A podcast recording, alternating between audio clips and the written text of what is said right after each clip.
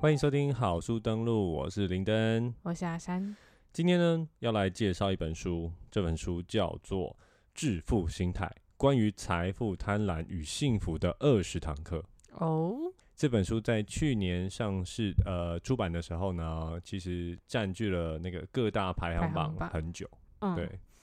这么那行哦，对，非常非常夯。在当时，呃，当时也不是当时啊，去年，呃，很多说书的 YouTuber 或是 Podcaster，其实都有推荐，很认真推荐这本书。嗯嗯，对对嗯，对，那你看我现在才来做这本书，真的是呃有点晚炒了，冷 饭，但我觉得其实这本书真的还不错啦，就有点相见恨晚的感觉。嗯 OK，那先介绍一下作者哈，作者呢叫做摩根豪瑟 （Morgan Housel），那他是创投基金和谐基金，就是一个创投基金叫和谐基金啊嗯的合伙人。那之前呢，他也是《华尔街日报》与理财网站《万里富》的专栏作家。嗯哼，其实说一下这个书的标题哦，这本书的中译标题叫做《致富心态》嘛，《对，致富心态》，但是其实它的英文的标题叫做什么，你知道吗？它叫做《The Psychology of Money》，就是钱的心理学，对钱的心理学，所以其实跟致富这件事情好像不太有关系，也不能说哦不、没有关系啦。你要有好的金钱观，你才会有，你才能有钱嘛。嗯，嗯对，嗯但是其实这本书它并不像中译的标题一样，是跟你讲说你要怎么去赚钱。要怎么赚大钱？要怎么赚大钱，怎么快速累积财富，或是怎么快速达到财富自由这件事情，它其实谈的是金钱观。那因为就像刚刚讲的，其实这本书里面有二十堂课嘛，二对十堂课其实扣除掉呃观点的汇总跟作者的独白，哦，作者的自白以外，就只有十八堂课。哦，那我总不可能就是把十八堂课，然后一堂一堂就说哦，第一堂在讲什么，第二堂在讲什么，然后呃分享给大家。对，会有点呃太无聊，对，会有点太，其实也不会无聊。它里面有讲到很多小故事，我我也会带，呃，我也会把其中的故事拿出来当做例子来说，因为我觉得真的很不错。嗯，对，但我不可能一一堂一堂带，所以我呃将这本书呢总结了五个重点来分享。嗯哼，那分别是其中一个章节，他讲说，呃，没有人是真的是疯子，OK，、嗯没有人真的是疯子，好像有点抽象，没关系，对啊等一下我们来讲。然后第一个是财富跟有钱的差异，财富跟有钱的差异啊，然后再来是致富跟守财是两回事，致富跟什么守财，对守住钱那个守财没错没吗错，守住钱那哦个守财。 ，OK，好，那第四个是呃长尾效应与复利的力量，然后再来是运气与风险。嗯哼，诶，我发现是六个哦，好，六个重点，然后最后最后，因为最后是总结啦，就是自由才是财富的真正价值。嗯 OK，、哼这个是总结。好，所以我们就一一的来跟大家分享一下。首先，我们讲到没有人是真的疯子。什么叫做没有人是真的疯子？其实他的这个意思呢，是在讲说每个人的价值观啊，会因为很多的因素而有不同，对像啊是从你小时候的成长背景，没错，你甚至是住的地方，你是活在什么的世代，这这些所有的事情都会影响。所以对，每个人看待这个世界的方式也都是完全不一样的。嗯，所以你也是以你的人生经历，或者是这些呃价值观来去做你任何的理财或是财务活动嘛，或去嗯赚哼钱等等。对啊，所以你对你自己的这些经历啊，或许占这个世界的理财的经历，或是世界的这个经济的这个经历，可能只占非常非常非常小的一个 percent 数，因为它嗯只是众多的可能性的其中一种嘛。对啊，但是你八成是用这些经历来去看待这个世界的，对啊，所以其实。没有所谓，真的是哦。你看，人家会去用某一些策略去去赚钱，那有一些人不会，那你就觉得说，哦，他们是理性的或是不理性的。所以他前面讲的重点是这样。那但是你可能会觉得说，哦，如果是这样的话，那每个人行为，每个人背后的行为都有一个故事，那那这所以这都是合理的，对吧？那如果这都是合理，那我们还谈什么金钱观？每个人金钱观都合理，那我们还谈什么金钱观？嗯哼，但是其实，呃，这本书啊，它要讲的事情就是，的确每个人都有属于自己合适的金钱观，但是其实金钱观还是有一些放诸四海的概念，比方说存钱一定是嗯比较有保障这样的观念。嗯哼， OK，所以本书还是要强调说，其实他要去呃着重在分享以及跟跟大家在强调这些基本的一些金钱观。嗯哼 OK，所以这个是本书想要传达的意思是这样子。所以我们首先了解到说，没有人呃，每个人的价值观都是不一样的，嗯所以在这个前提下，我们才能去比较客观的会去看待任何的呃财务决定。嗯哼， OK，所以接下来我们要讨论一下什么叫做才有钱，什么叫财富。作者他说了他自己一个故事哦，他说，呃，我在两千年的时候，我曾经在洛杉矶担任那个趴车的小弟。那我记得有一个人，他叫做罗杰，年纪好像跟我差不多，但是我不晓得他是做什么的。他总是就是开着保时捷，然后就来到他们那边，看着他的那个保时捷，你就可以想象说，哦，他这个人可能是做一些很不错的工作。嗯但是有一天呢，罗杰他竟然这次开的不是他的保时捷，他开的是一一台老旧的 Honda。嗯哼，那不单单只是这一周哦，接下来好几周都是一样，换车啦，对，换车了。那当时的那个作者就是我嘛，我嗯我就跑去问他说：“哎哎哎，罗杰，你的保时捷跑跑到哪里去了？”那罗杰就说：“因为他欠那个车贷哦，所以车子就被扣押了。”了。但是当呃我问他的时候啊，他他讲话没有一点就是羞愧的感觉，好像缴不出车贷不是一件不光荣的事情。嗯哼，他甚至还带着说这个比赛才要刚开始，要进入下一回合的那种态度，就好像输掉车子只是一时的。嗯对，我终有一天会再换回来的没。错，所以他说像罗杰这样的人，在洛杉矶到处都是。是哦，嗯，所以你看哦，我们往往会根据我们眼睛所见的一切来判断财富，就像是我们看到罗杰那台保时捷一样，对吧？嗯，就像是别人抛出光他鲜的亮丽股，的外表，对光鲜亮丽的外表，抛出他的什么股票的对账单等等对，换了几百万的车，但是搞不好你看到的人这些都跟罗杰一样，对吧？背负哦着对沉重啦的贷款，甚至是已经面临很严重的财务危机，的但是确，对他看嗯但起来还是这你样。对你不会想到这些啊，所以什么叫有钱？有钱就是哦这些外显的东西，指的可能是嗯哼，你当前的收入，是你买的这些名车、名表，嗯，那看起来有钱，看起来有钱。那财富是什么？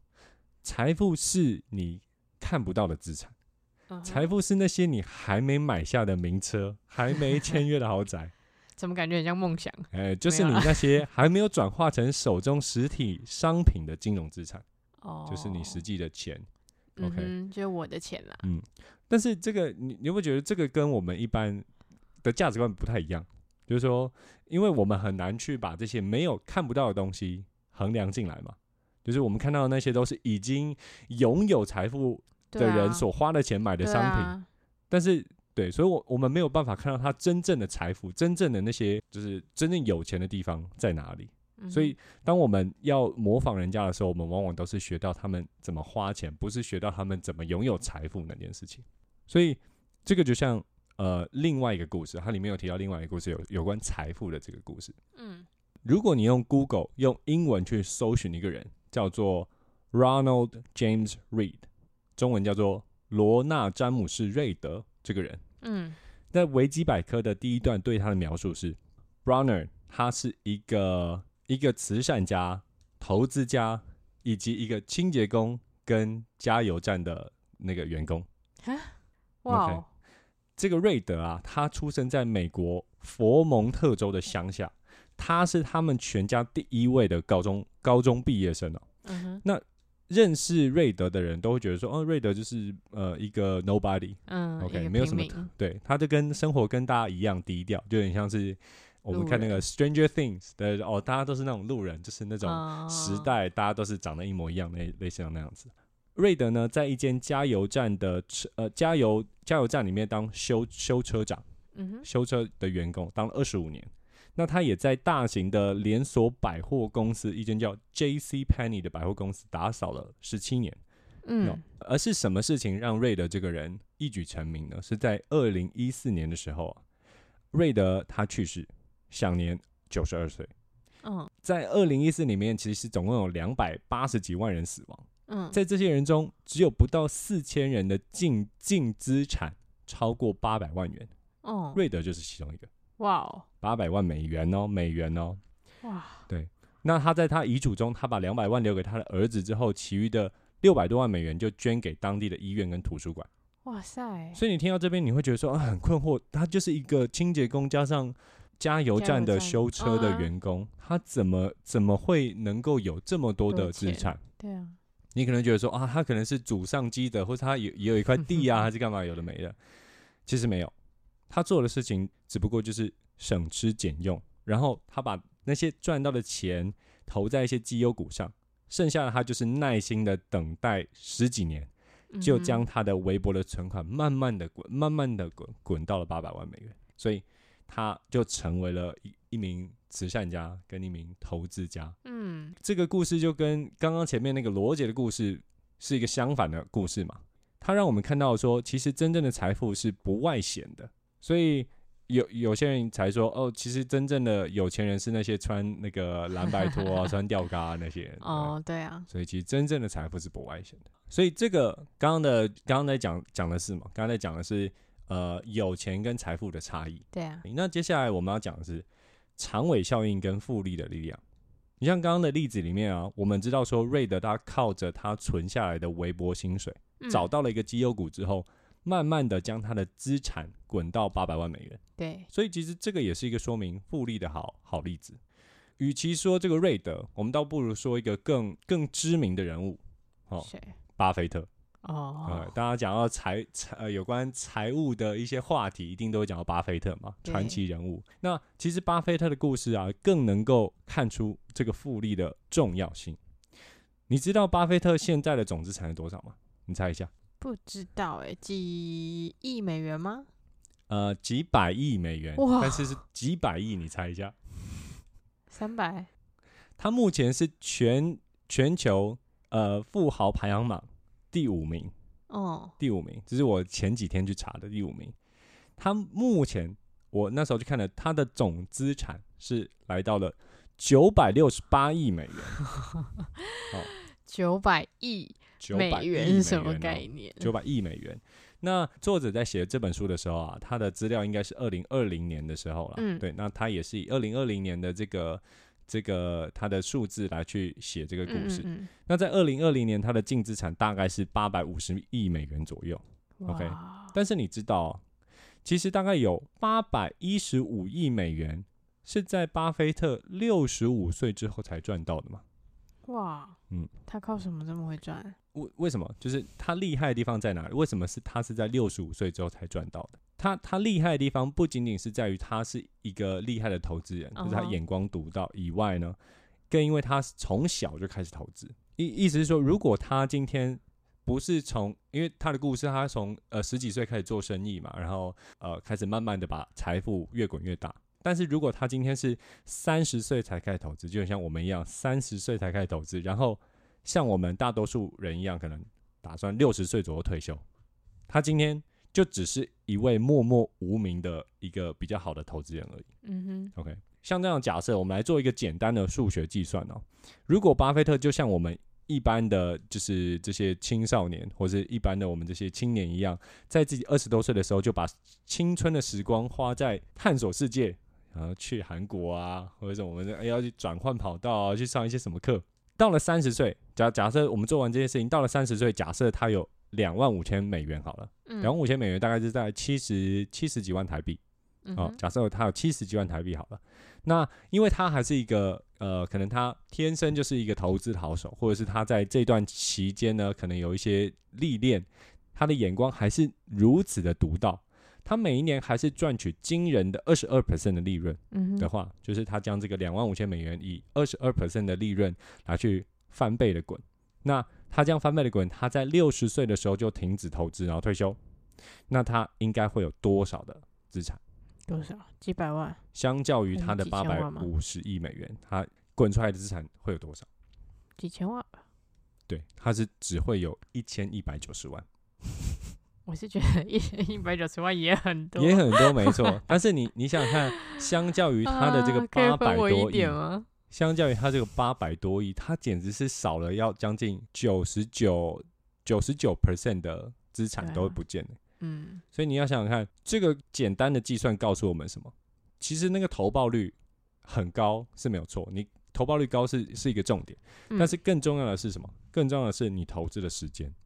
嗯哼只有这个时间你一拉长，才会发挥那个复利真正的力量。因为你记得那个指数的那个曲线嘛，到越后面就越陡峭。嗯，所以你到后你能够就是坚持到更后面的时间，你那个呃复利的效果才会越来越大。嗯哼，所以这个是我们透过巴菲特他的资产来了解到复利的威力在哪里。嗯那什么是长尾效应？其实我觉得书中里面讲的长尾效应跟实际维基百科上面的长尾效应好像有点有点出不一入样，对。但是嗯我们我我我先不计较这个。我觉得书中对于长尾效应想要阐述的观念就是，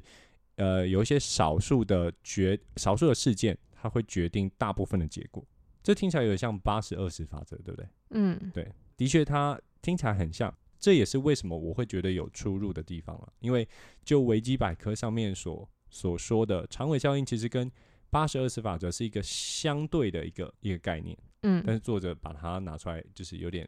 有点模糊模糊掉，但我觉得没有关系，重点还是呃，他想要表达的是少数事件决定大部分的结果。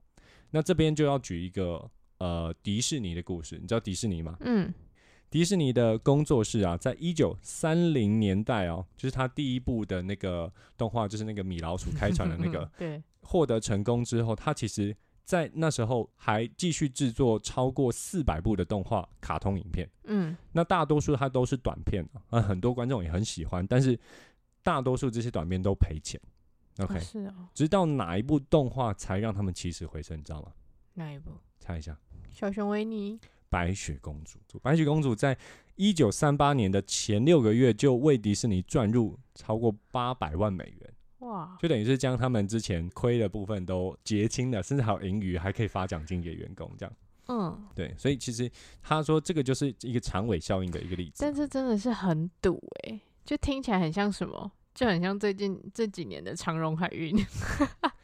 其实的确啊，的这个长隆海运的例子也是一个很好的例子，因为后面会讲到，刚刚有讲到一个运气跟呃运气跟风险嘛。对，我觉得嗯长隆长隆海运是因为碰上了这个疫情的对关系，啊，但是没有人能料到会有对这样的情况啊、没错没就错跟也许迪士尼也是啊，没有人料到后面会有一个非常卖座的，但是他我觉得作者想要强调的意思是说，不会有一次投资就就马上成功，哦就马上，成功了。其实就是你的成功是透过不断的尝试哦吼，的这些累积的这些东西里面，你可能才会有一次的爆款。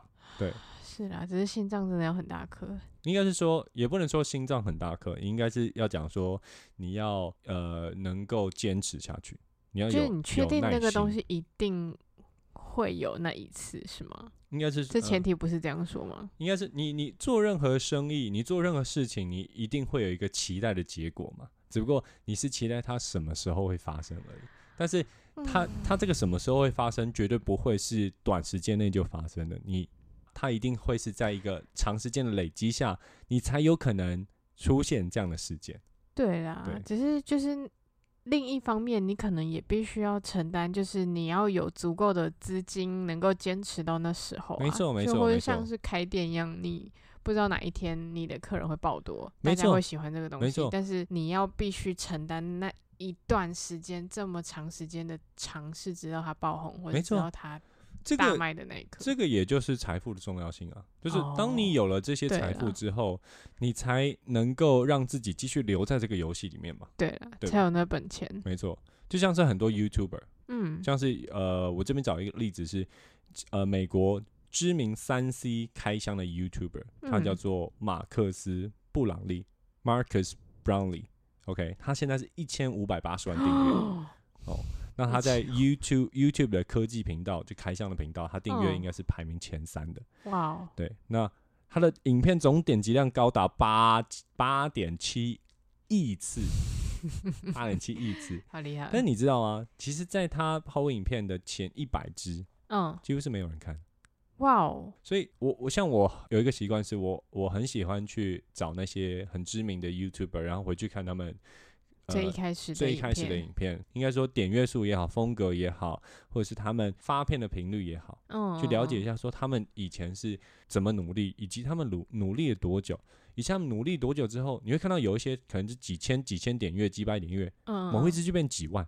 对啊这个就是像白雪公主一这样的例子啊。啊所以其实必须要累积一定的量，在这个量里面，你才会有一些呃，你你期望的事件会发生。嗯嗯嗯，就像是有一些艺术品收藏的，这些都是所谓长尾效应的例子。啊长尾效应跟复利，其实他们都传达了一个关键的关关键的概念是什么？其实就是要有耐心，嗯你，就是要让时间去成就一切。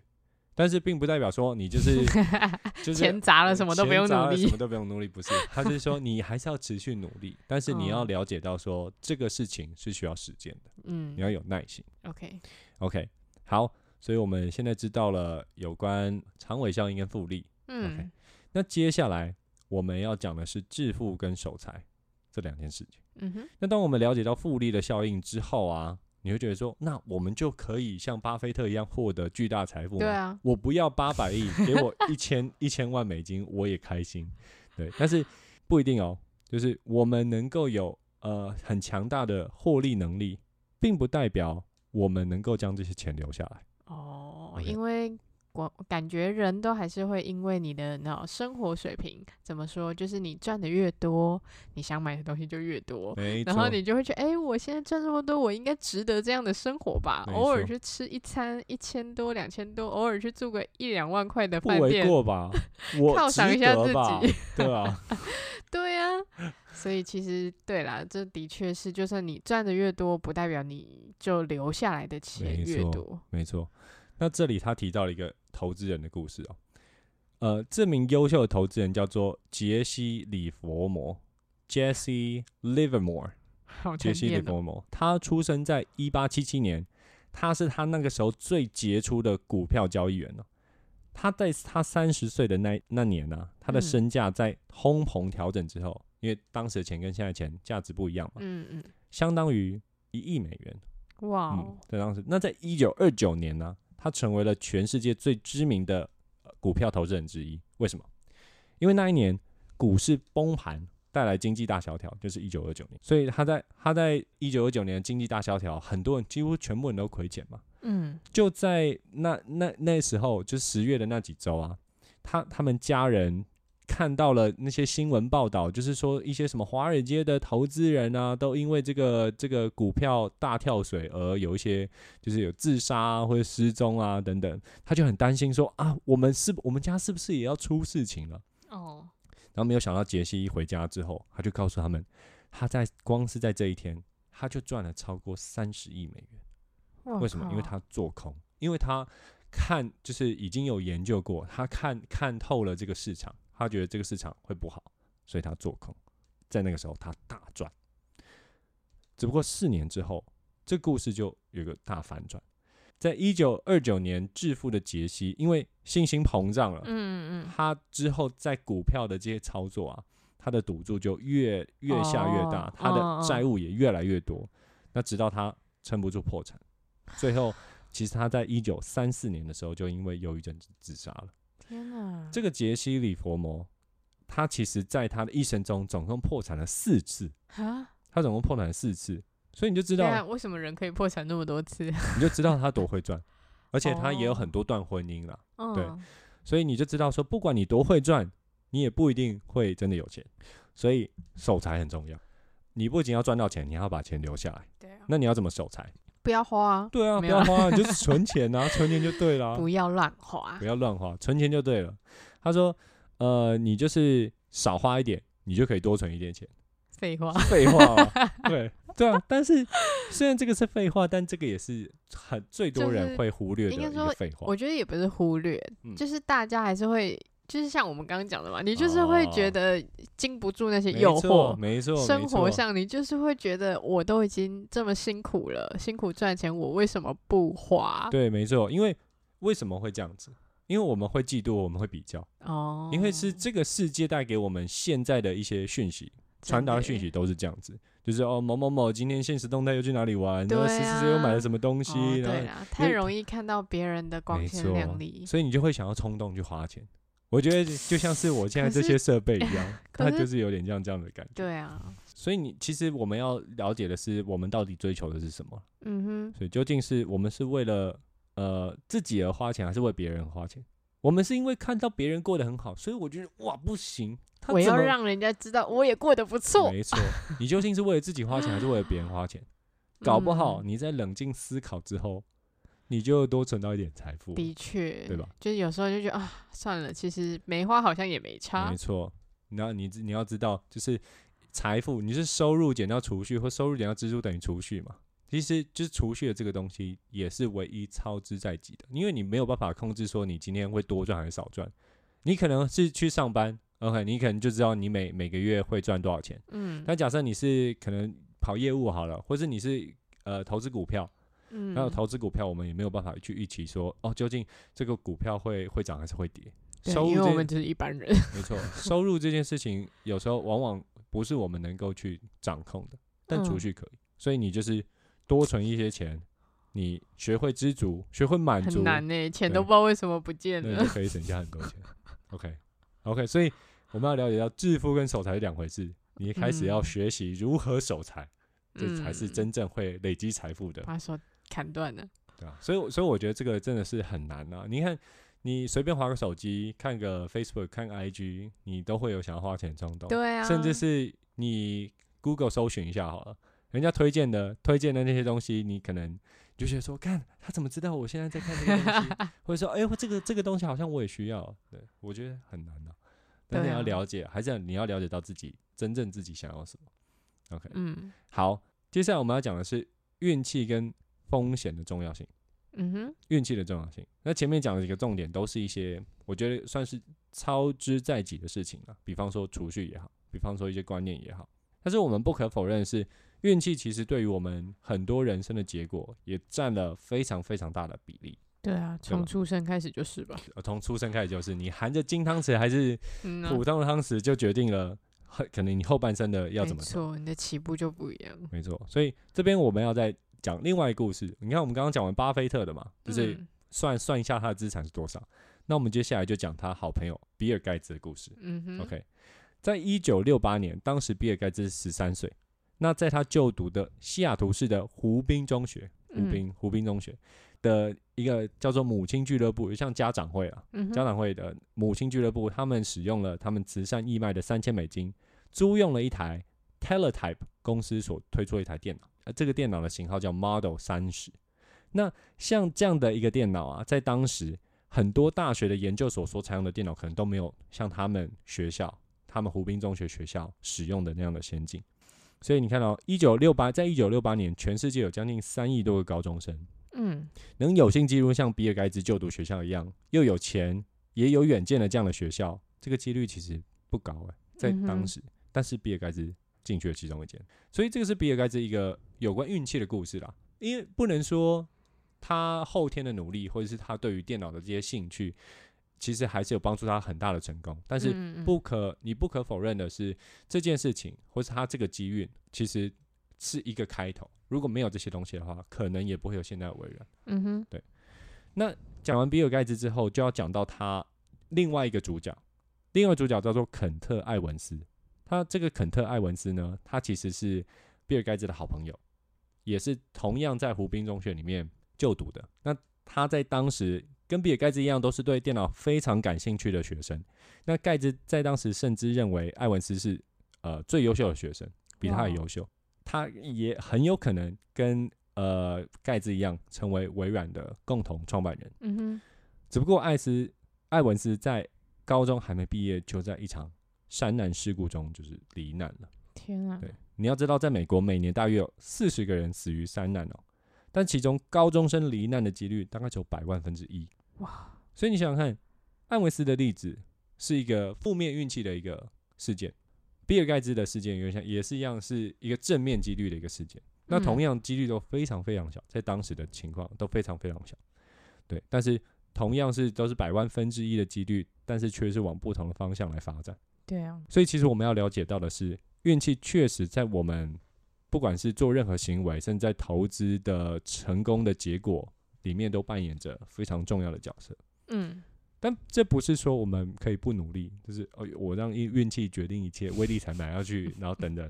发达就好，而是说我们要了解说，我们的很多结果其实都是运气来造成的，所以我们要知道是是事情往往不如表象的一样好或一样坏，很多事情还是由外力所导致而产生的结果，而不一定是你个人的努力所导致。所以，当事情如果运作的比较好的时候，就是尽量谦卑一点；当事情出错的时候，你也不要太苛责自己。所以，因为你要知道，运气是带给我们影响是非常大的。嗯哼， OK，所以这个是运气跟风险的重要性。最后，最后我们讲到自由才是财富的真正价值这个观念、啊还记得我们是这本书在讲的是什么吗？致富致富致富心态心嘛，态我们追求的是什么？财富嘛，对对不对？那财富带给我们的好处，最大的好处是，其实就是自由这件事情。嗯哼，那什么是自由？自由说白话一点，就是让我们有能力在我想要的时间和我想要的人一起做想要的事情，嗯，也就是嗯掌控自己生活的能力啊。那这样的指标其，其实比起其他任何的指标，像是薪水啊、房屋大小啊、你有多少个包包啊等等，来的更可靠，就在幸福感的的这件事情上来的更可靠。所以，能够掌控自己时间跟人生的，你你有这样这样的能力，才是真正的财富的自真正由价值。嗯哼 OK，那呃，为什么说要掌控自己的时间？这这个也是另外一个为什么我们有时候会讨厌自己工作的原因。因为尽管你很热爱这份工作，但是那份工作可能让你没有办法掌控自己的时间，你可能要加班，你可能你可能甚至假日要假日要上班等等的。嗯你没有办法掌控自己时间，自己的时间。所以，当你在工作的时候，你有时候会因为这个控制权被剥夺了，你所以你会觉得不开心，不开，心，会觉得很厌恶。嗯尤其是像现在的工作、啊，那以前的工作可能还好，大家就付出劳力，或是大家朝九晚五，嗯，，对。那这样的工作形态其实就可以满足当时不管是就是可能工作的需求。但像现在的工作啊，可能你看大家人手一只手机，那老板要找你随时都可以，甚至因为疫情，你可能 work from home，这这些事情，任何的所有的事情都让上下班的界限变得越来越模糊。糊，所以你有时候嗯会觉得说你无时无刻都在工作，所以这也代表说你会觉得你自己能够掌控的时间越来越少。对啊，虽然，所以虽然有可能我们这个时代会比以往时代来更有钱，但是却不一定会更幸福，感觉更幸福。所以你要如何找回这个幸福感，就是要找回对于自己时间就是自由的掌控权。嗯，所以累积财富就是能够让你拿回自时间自由主导权的的一个办法。之一吗？没错，没错，就是吃老本吗？你要这样讲，其实也没有没有错。就像假设你今天赚到了五百万，或假如你今天赚到了一千万，嗯，你如果赚到一千万或是五千万好了，你退休退休不是也是吃老本吗？对对吧？啊，对啊，那你会说退休是一件不对的事情吗？好像也不是。但是当你累积到一些足够的资产的时候，的确你就可以有自己的选择权来去做这些事情。对就啊假设你真的不是很喜欢你现在这份工作，你想要去找寻你的梦想。嗯找哼寻你的热情所在。OK，嗯那你就可以去做。为什么？这因为这是财富带给你的优势，带给你的嗯价值。呃，所以再重复一次哦，财富是可以让你拿回时间主导权的一个方法哦。嗯，记得不是不是累积奢侈品哦，是财富哦，不是说我买了好几个包，买了好几台车哦，我就可以拿回时间主导权，不是哦。OK，是财富哦。所以在之后，假设你想要买一个酷东西好了，或许你可以想一想，它这个的这个事情，这个东西，它是不是可以为你带来财富，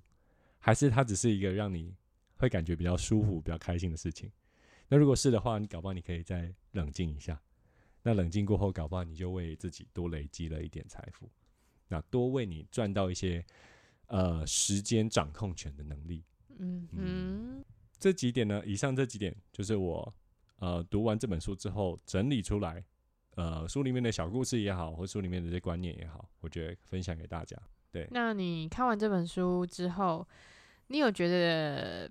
物欲比较降低吗？ 我有，真的假的？我我我会觉得说，可以忍一忍。我觉得我会觉得可以忍一忍，但其实假设像我好了，我其实并没有太常去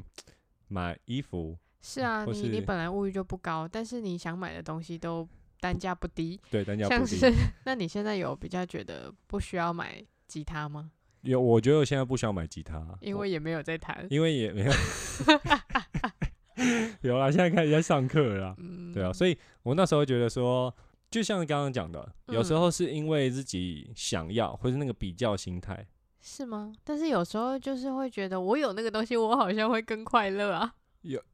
有对，有时候是这样子，或者有时候我像吉他好了，有时候我就觉得说啊，有我好像就是因为呃要有那把吉他，所以我才会弹得更好。但其实对啊不是，永远都 不是。对，但是自己心里面总总是会有这样的想法，就有点像是我要买到了好的呃相机，我才可以开始拍 vlog，或者是嗯哼我要有一台好的电脑，我才可以开始剪片、做音乐等等。但其嗯实也不一定，像我现在。像我现我原本有想要换电脑，对啊，就你是打消念头了。我现在有一点打消念头， 就是呃，因为我想想了一想，其实那个又是一个又是一个成本，你知道吗？那又是一个嗯超级，也不是也不能说超级大，但是它就是一个比较大笔的支出。嗯，虽然嗯他会摊题呀、虽然之前那个 Apple Apple 发表会是那个那个 MacBook Air 嗯 M 哼 Two 的晶片，然后我看了一下那个价格，真的是哇，好像真的是蛮蛮吸引人的，好像我现在这台拿去呃给它折折一些金额，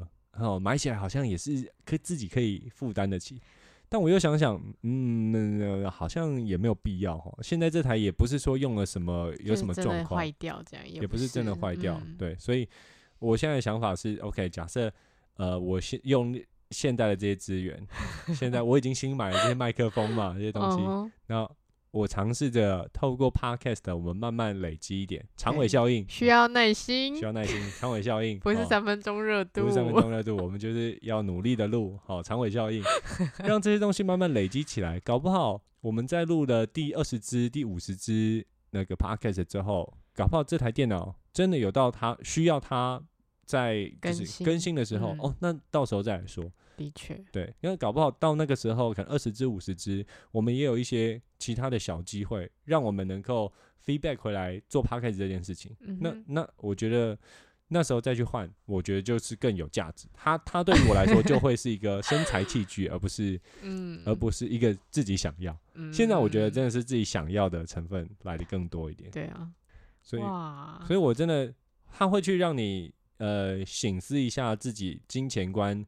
的的就是的这提些东醒自己西。不要乱花钱了，没，错，真的真的，它里面真的讲到，反正存钱就对了，不管你是为了什么目的，你没有目的存钱也是好的，你就是存钱，你少